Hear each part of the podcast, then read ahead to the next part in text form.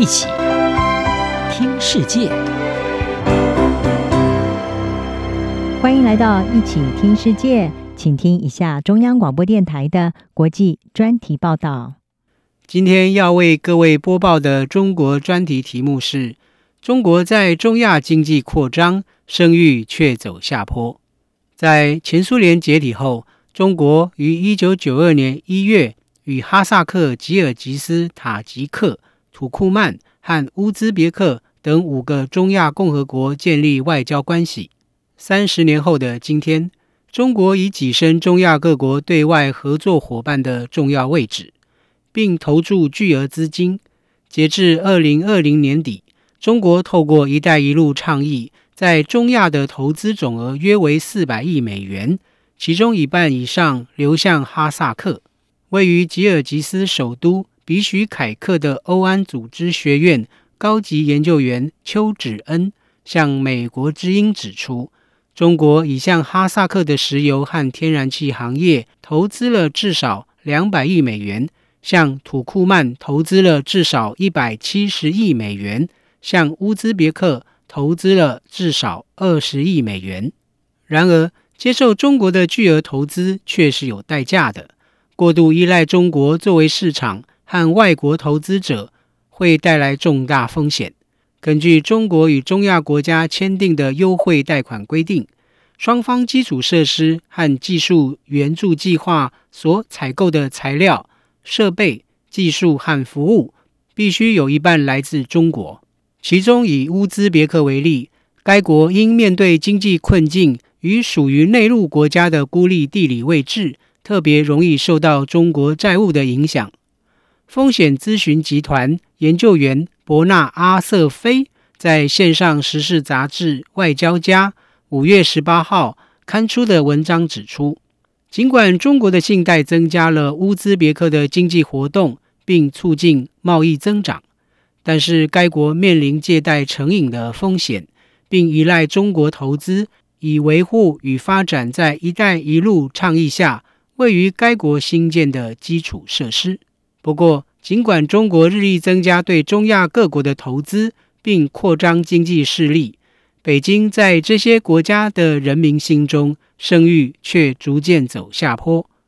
根据两年一度进行的大型研究计划。中亚数据调查五月初公布的数据，中亚地区哈萨克、吉尔吉斯与乌兹别克的民意对中国的好感度下降。以乌兹别克人民为例，近年来对中国的态度急转直下，认为中国有些好感的人，从二零一八年春季的百分之七十，跌到二零二一年秋季的百分之三十二。分析对中国好感度降低的原因之一，可能与中国在新疆地区侵犯人权的行为有关。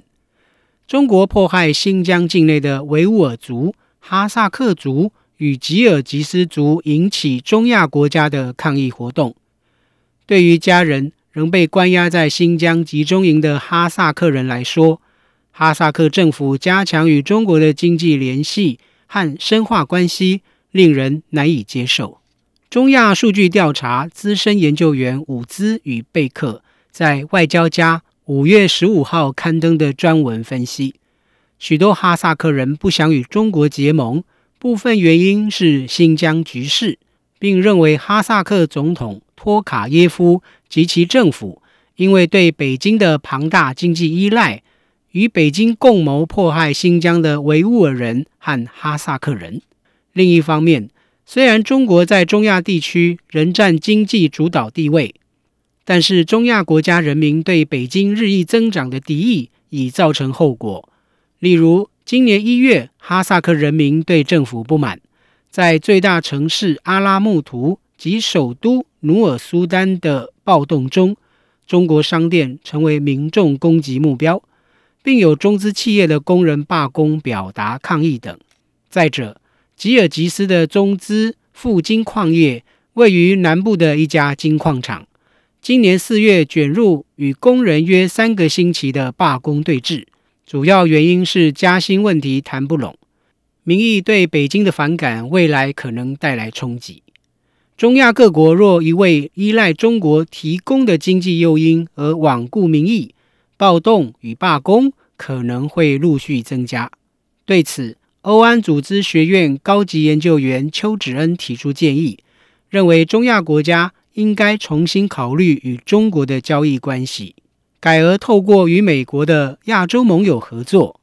例如已在中亚国家有着庞大投资的日本和南韩。以实现多元资金来源的目标。以上专题是由张子清撰稿播报，谢谢各位的收听。